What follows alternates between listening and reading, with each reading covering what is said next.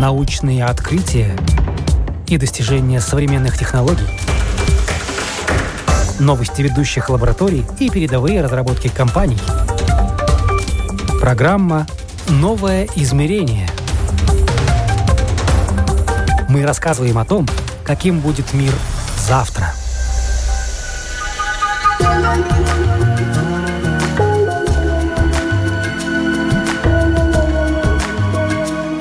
это работает? Это, пожалуй, самый интересный вопрос, который можно задавать, когда речь заходит о технологиях. Меня зовут Яна Ермакова, вы слушаете программу «Новое измерение» и наш сегодняшний гость из России, из Санкт-Петербурга.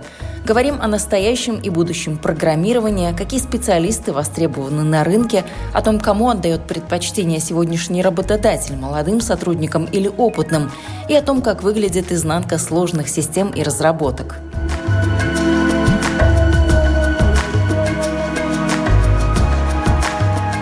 Сейчас Михаил заведует лабораторией разработок в области финансовых технологий в одном из российских банков.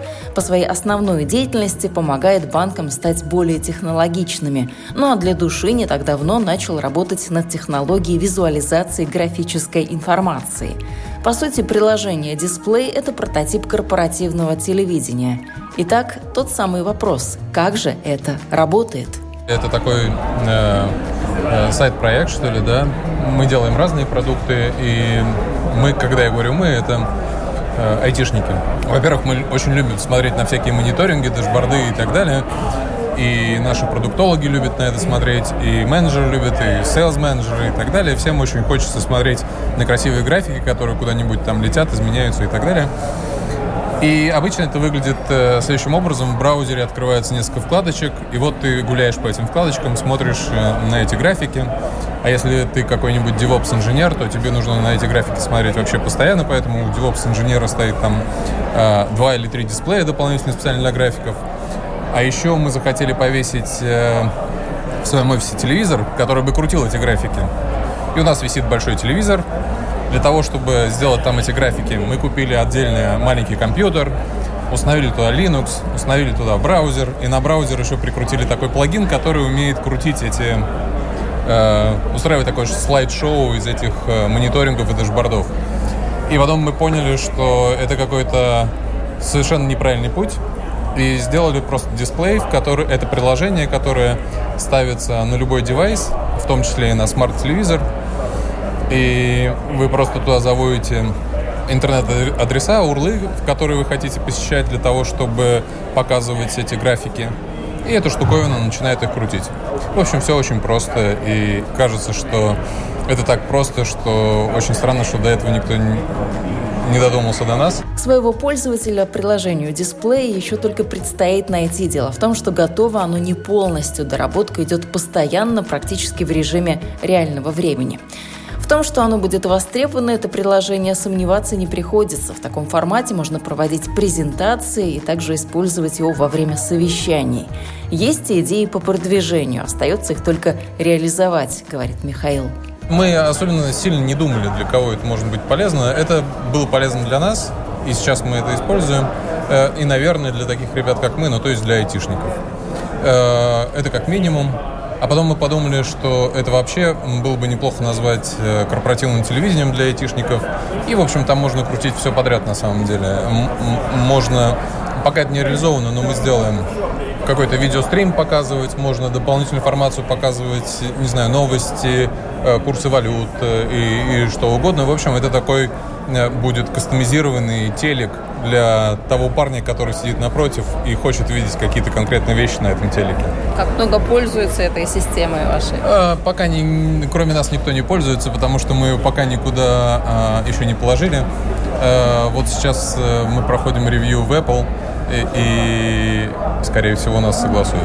Что будет после? Посмотрим. Мы посмотрим, как... Э, мы просто расскажем об этом, об этой штуковине своим друзьям, ну просто таким же айтишникам, там, как мы, и посмотрим, как э, комьюнити отреагирует на эту тему, и, и, а дальше решим, что с этим дальше делать.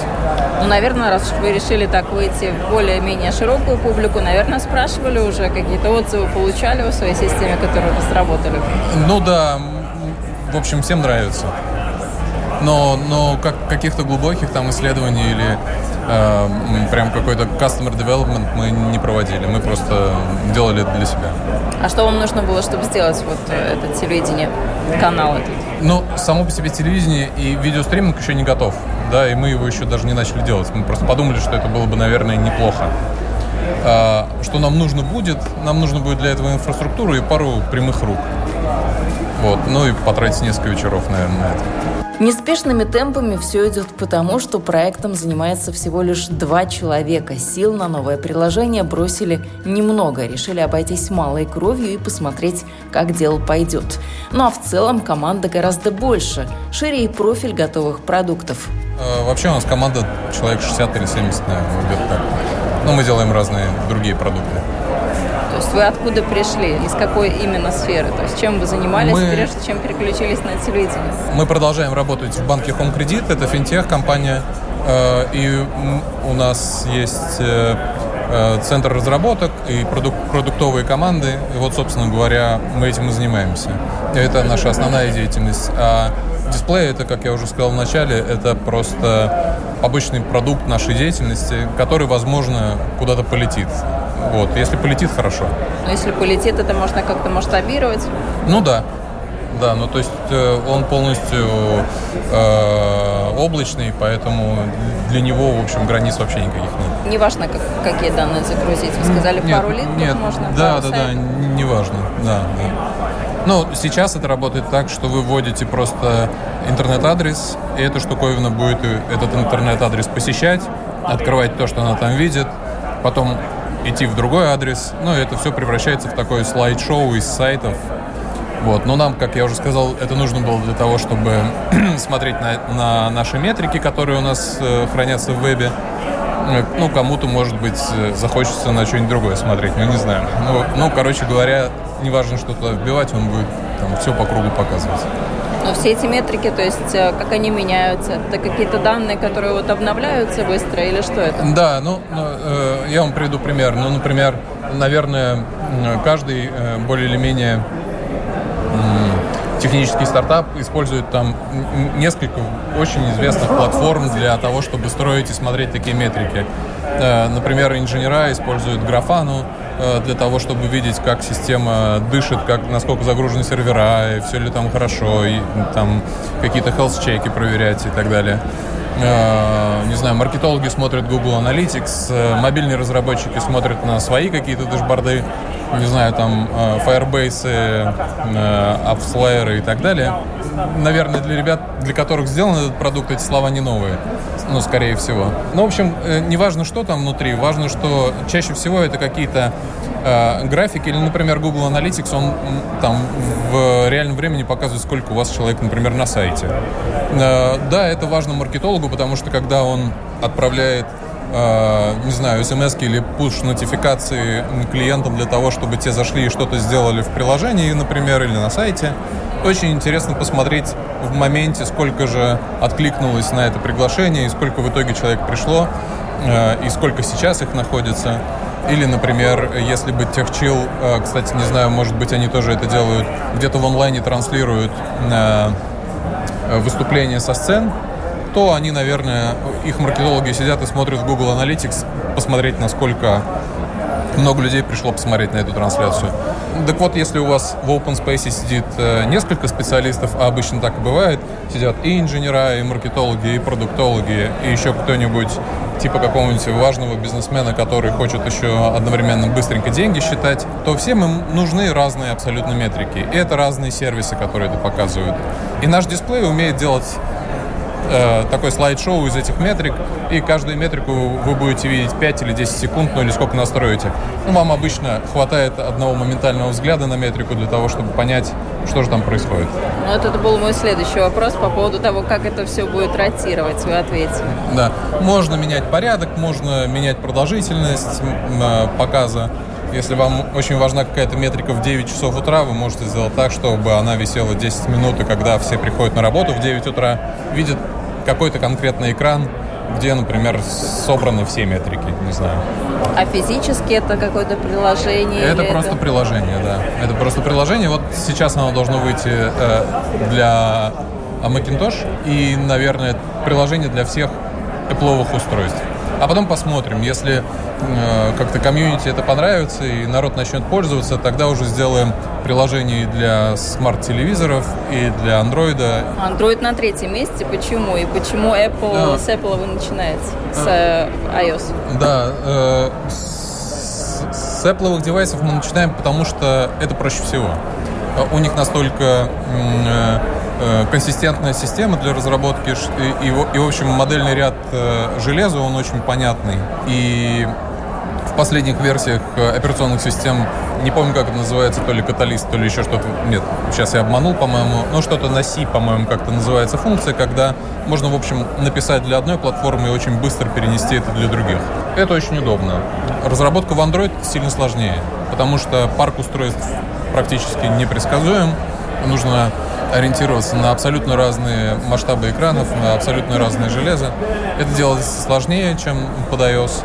Ну а смарт-телевизоры — это, в общем, наш таргет, потому что наша боль как раз что сейчас для того, чтобы крутить на стене, недостаточно просто телевизора, а когда появится наше приложение на телевизоре, тогда будет достаточно, собственно, купить просто телевизор и поставить туда приложение.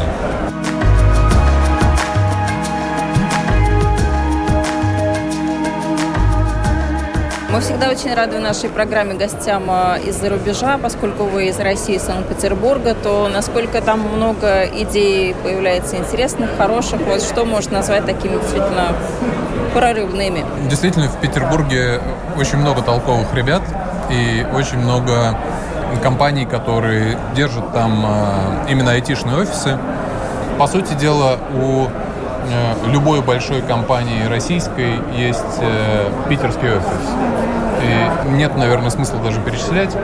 Но и у иностранных компаний и компании, которые э, были рас, российскими, стали иностранными, у них тоже у многих корни из, э, из Питера. Ну, например, если взять там компанию JetBrains, у них огромный офис в Питере, и, и даже очень последнее время популярный проект «Револют», который сделал Коля Сторонский, который из Подмосковья, но даже у них есть небольшой офис в Питере.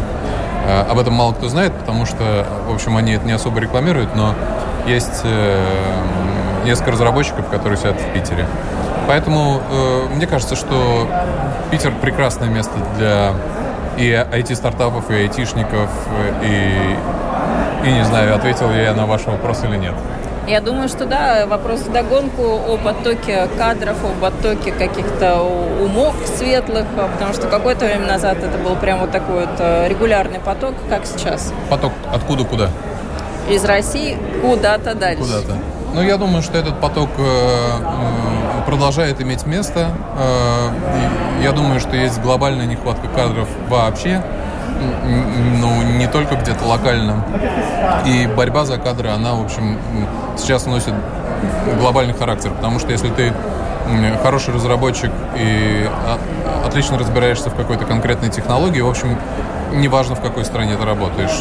Важно, внутри какой технологии, внутри какого технологического стека ты э, себя реализовываешь. Поэтому очень запросто э, делаются предложения и очень запросто люди перекупаются, уезжают и, и все такое прочее. Другой разговор, что это не всем подходит.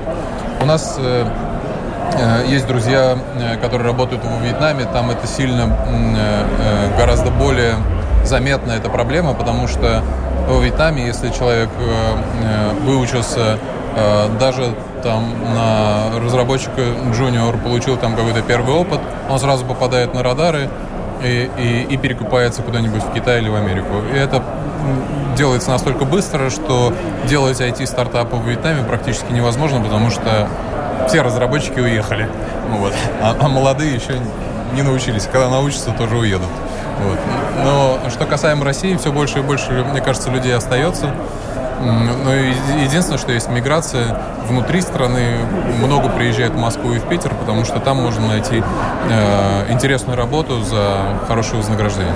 А интересная работа для айтишника, для человека от программирования и технологий, это какая работа, вот по вашему мнению, сегодня, когда все развивается, когда очень стремительно именно прогресс движется, и технологии просто взлетают вверх? Ну, мне кажется, самое главное, это э, чтобы проект, котором человек участвует, чтобы он его сильно э, впечатлял и, и драйвил, да, потому что делать э, какую-то неинтересную штуку, ну, никому не интересно. И важно, чтобы у человека был какой-то внутренний вызов, это второе, да, то есть первое, чтобы проект сам по себе был интересен и как-то не конфликтовал с э, этической стороной, а второе, чтобы этот проект был, ну, как-то заставлял напрягаться.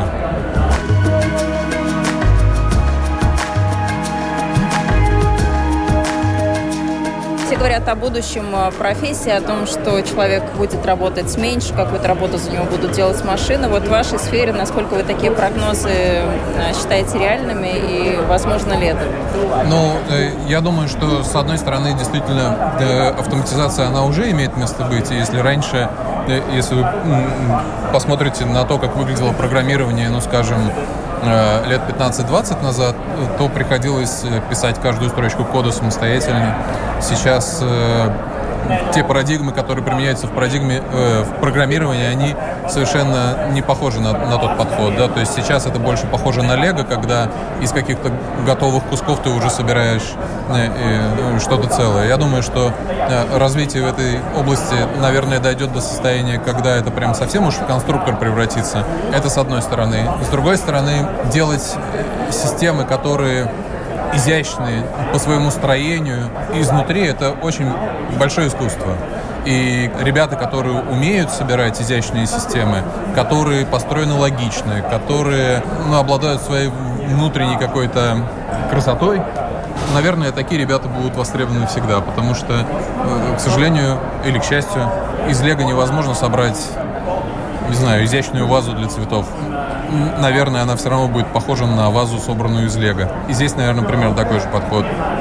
Да, будет работать, наверное. Будет ли это изящно и будет ли это настолько гибко, насколько хочется, не факт. Но все равно ведь важно понимать э, человеку, из чего этот кубик лего создан, или даже совершенно не важно. Он просто может составить кубики вместе и работает, слава богу. Мы все чаще сталкиваемся, что э, молодые программисты не всегда обладают э, полным объемом базовых знаний. И какие-то вещи для них уже не настолько актуальны, э, как было раньше. И с одной стороны, у меня, как у представителя более старшего поколения, есть определенное сопротивление и переживание на этот счет. Мне очень сложно представить себе программиста, который, ну, точнее, представлять я их представляю и вижу, э, но очень как-то мне тяжело заходит, что программист не очень понимает, что такое двоичная система, зачем она нужна и почему она до сих пор используется. Это для меня является базовым знанием каким-то. Однако практика показывает, что э, существует э, ряд вполне успешных программистов, которые не обладают этими знаниями, и это не мешает им зарабатывать нормальные деньги, будучи при этом неплохими программистами. Поэтому, э, может быть, э, все как-то становится проще. Но работа систем, вы уже сказали о том, что хорошо, когда ее собирают очень так изящно изнутри. Как правило, это работа не одного человека, поэтому там важно соединить всех. И да, и нет. У, у каждой системы есть, по сути, либо официальный, либо неформальный э, технический лидер, который и задает, э, ну, собственно, паттерны или, или там устанавливает процессы, в связи с которыми рождается система. И да, это, конечно, зачастую коллективный труд, но роль конкретного человека там отметать ни в коем случае нельзя. И это очень творческий процесс, когда система создается с нуля. Э, сейчас очень много вариаций, как это можно сделать. Э, и вот те люди, которые лидируют эти процессы, это, по сути дела, такие современные художники.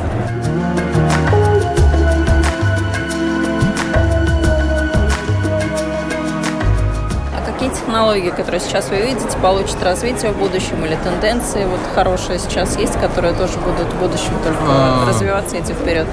Насчет технологий предсказывать не берусь. Я, наверное, заметил бы э, последнее э, достаточно повальное увлечение суперприложениями, так называемыми. Это когда в одном приложении можно сделать практически все. И еду заказать, и кредит взять, и на такси покататься. Первопроходцем в этой теме был Вичат китайский, и он, собственно говоря, наверное, оста- остается такой ролевой, что ли, моделью. На него все смотрят и хотят его скопировать. Но сейчас все больше и больше компаний заявляют о том, что они начали разрабатывать суперприложения, и кто-то уже демонстрируют такие полуготовые, а иногда даже готовые продукты. Э, но мне кажется, это такая не, недалекая тенденция. Ну, то есть, э, наверное, в ближайшие там пару-тройку лет мы еще все в это поиграемся. А следующим шагом станет, наоборот, упрощение этих интерфейсов. Э, не за счет функционала, пусть функционал будет очень богатым и действительно пусть можно будет через приложение сделать все, что угодно, но я думаю, что пользователь будет требовать упрощения сценариев взаимодействия. То есть, когда я сейчас захожу э, в одно из таких приложений и вижу сто разных опций, как я могу с ним взаимодействовать, я немного теряюсь. А моя супруга так вообще не понимает, зачем ей весь этот бардак тут нужен. Хотя, в общем, она ищет очень простую функцию. И, наверное, следующим этапом станет ну, некий адаптивный дизайн под конкретного человека. То есть, когда приложение научится персонализировать свой контент и свой функционал под конкретного человека, который сейчас в него смотрит, мне кажется, это то, что нас ждет э, в ближайшем будущем. Ну, персонализация тоже такая вещь, э, которая имеет две стороны. Допустим, тот же самый Booking, когда ты посмотрел какой-то город, какую-то гостиницу, и потом еще месяц получаешь сообщение о том, что цены на ваше предложение упали, или посмотреть. Ну, то есть ну, алгоритмы немножко недоработаны. Ну, ну, я бы сказал, что их вообще сейчас нет. Э, ну, это, конечно, так голословно. Я не хочу обидеть тех ребят, которые там сидят и, и это делают, но в действительности, да, сейчас очень плоская логика, она не выдержит никакой критики абсолютно. Но если бы я через такое супер приложение регулярно бы заказывал отели и, и делал это, например, с частотой раз в месяц, потому что раз в месяц я езжу в командировку или, или еще что-то в этом роде. И если бы это приложение в списке вытащило отель в следующий раз, когда бы я захотел э, его заблокировать, наверное, это было бы приятно.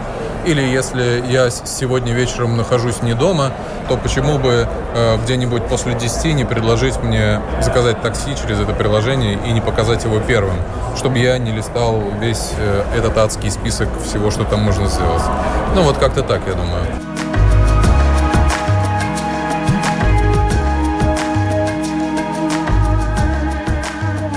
Количество приложений, оно же растет в такой вот э, прогрессии просто неконтролируемой. Да. Есть какой-то естественный отбор или ну продолжится да, рост? Нет, э, абсолютно естественный отбор. То приложение, которое слабо востребовано, оно э, само по себе отмирает, потому что программистам тоже неинтересно им заниматься. Но никому не хочется развивать продукт, который никому не нужен. Поэтому очень многие приложения закрываются, а некоторые не закрываются, продолжают висеть э, в сторах, и мы иногда их скачиваем, смотрим и не понимаем, ну что оно тут делает?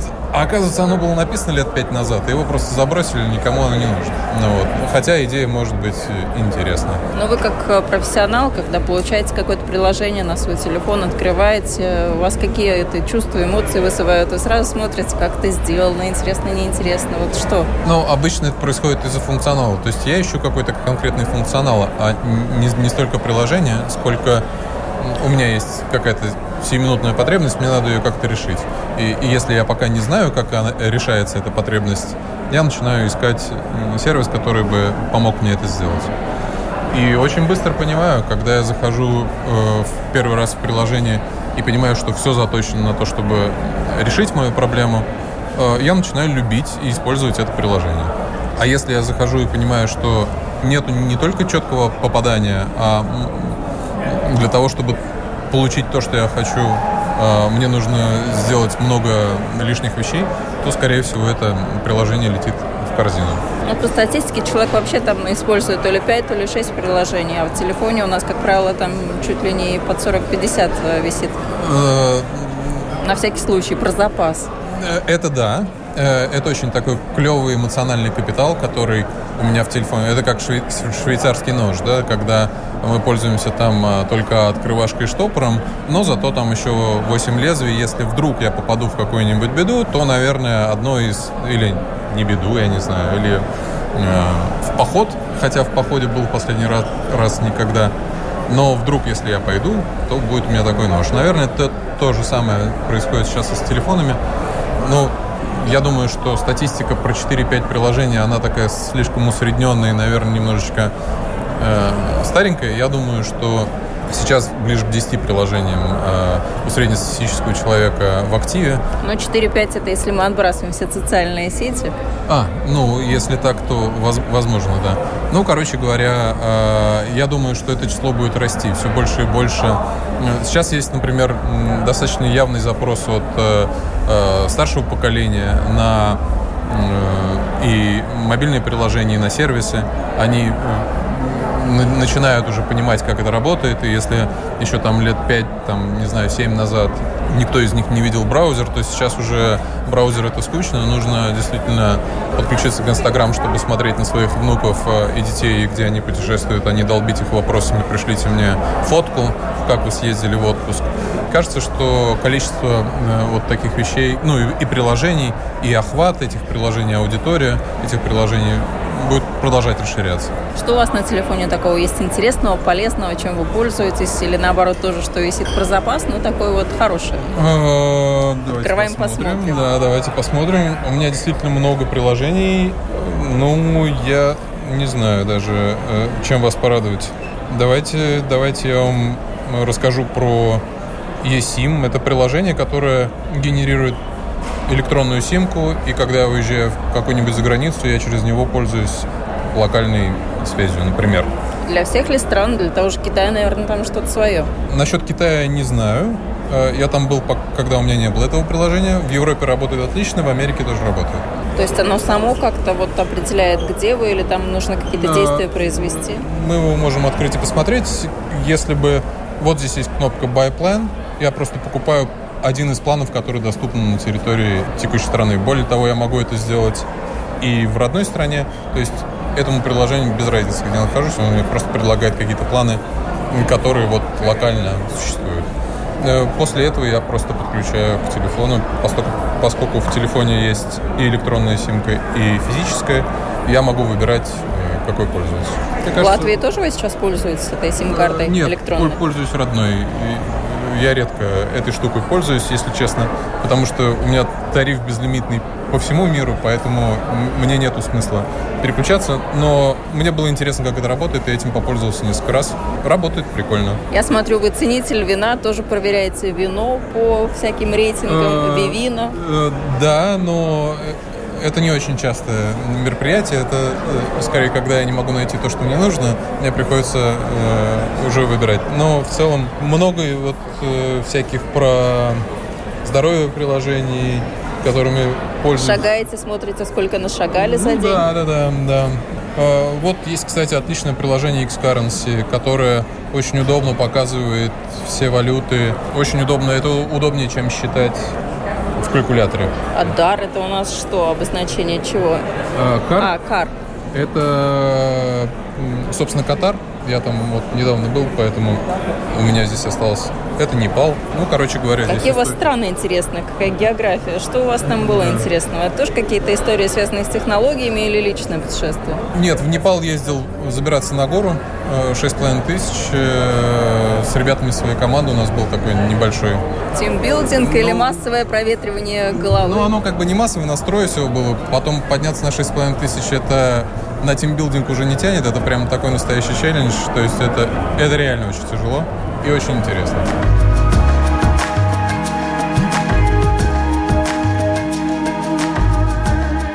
Ваша история, как вы вообще пришли к технологиям? Потому что было это, наверное, давно, когда вы решили, что вот я буду человеком ну да. Технарем. Я решил давно, но технарем стал недавно. Вот так.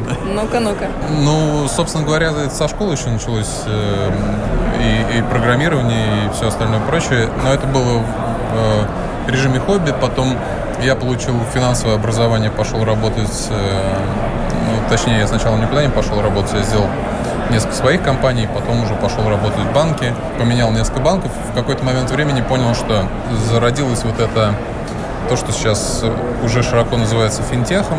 И кажется, что именно в этой точке и сходились мои профессиональные и э, непрофессиональные амбиции. И так получилось, что поскольку, поскольку технологиями я всегда увлекался и продолжал это в качестве хобби, так получилось, что э, мне удалось создать условия, в которых я открыл. Это называется рендилер лаборатория в одном из банков. и, и, собственно говоря, с этого все началось. Ну, то есть а мы... чем лаборатория это занимается? Она занимается э, поиском новых э, тенденций, разработкой прототипов, э, каких-то клиентских вещей, и не только клиентских. Ну, в общем, современным банком очень хочется быть более финтеховым, э, и для этого существуют такие R&D-лаборатории, которые потом не только придумывают, но и начинают делать эти продукты. Это вот, собственно, когда мы говорим про нашу компанию, мы именно это имеем в виду.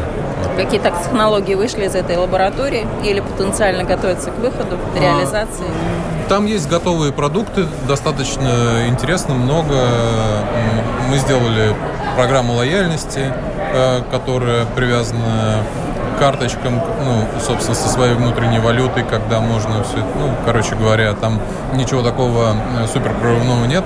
У нас есть э, marketplace, товаров, которые продаются в кредит, но, по сути дела, это очень похоже на обычный e-commerce проект, только там за деньги купить нельзя, там можно купить все в рассрочку или в кредит, а, а за деньги там, в общем, ничего не продается.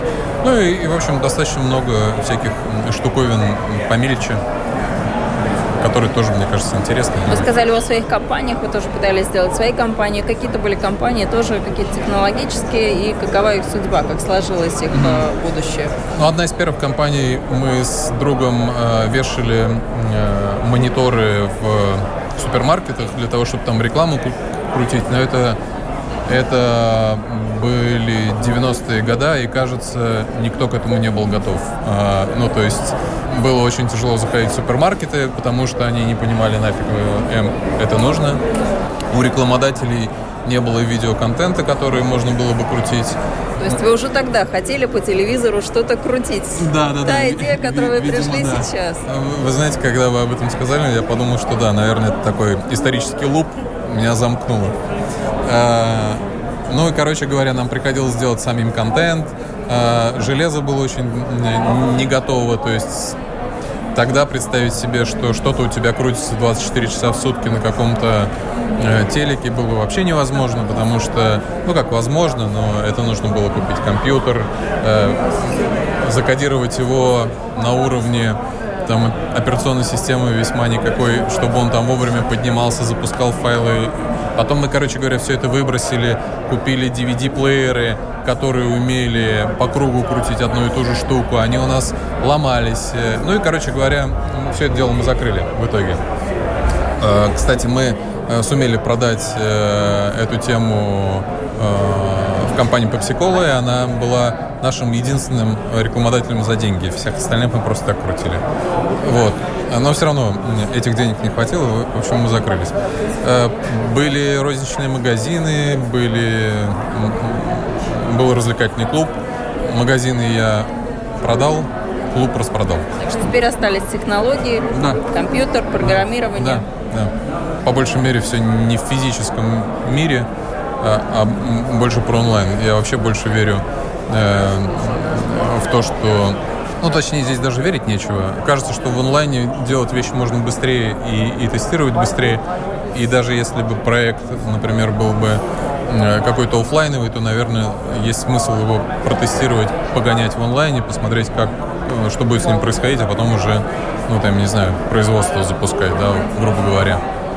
Но поскольку ваша нынешняя идея связана с смарт-телевидением, то как вы видите будущее этого телевидения, насколько оно будет востребовано, развиваться и так далее? Потому что многие уже говорят, что нет дома телевизор не нужен, ни физический, ни умный, вообще никакой. Не знаю, может быть. Э, очень сложно. Э, вы знаете, я вообще э, пытаюсь как-то избежать вот этих предиктивных... Прогнозирования, да, да, я да, уже да, поняла. Да, но тем не да, менее, так если фантазировать, заглянуть ну, в будущее... фантазировать, слушайте, ну YouTube это тот же самое телевидение, просто оно по запросу, да, человек выбирает, что он там будет смотреть.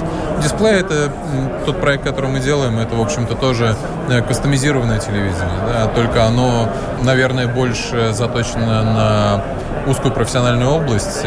Конечно, мы не рассчитываем на то, что в каждом домохозяйстве будет крутиться наш дисплей. Это абсолютно очевидно. Но, наверное, кому-то это зайдет, посмотрим. Если зайдет, хорошо. Ну а если приложение не зайдет, у Михаила на примете уже десяток другой идей и проектов, которые также можно развивать. Работы в сфере технологий, как мы уже поняли, мало не бывает. Вы слушали программу «Новое измерение». Этот выпуск для вас подготовила я, Яна Ермакова. Всего доброго и до новых встреч в эфире.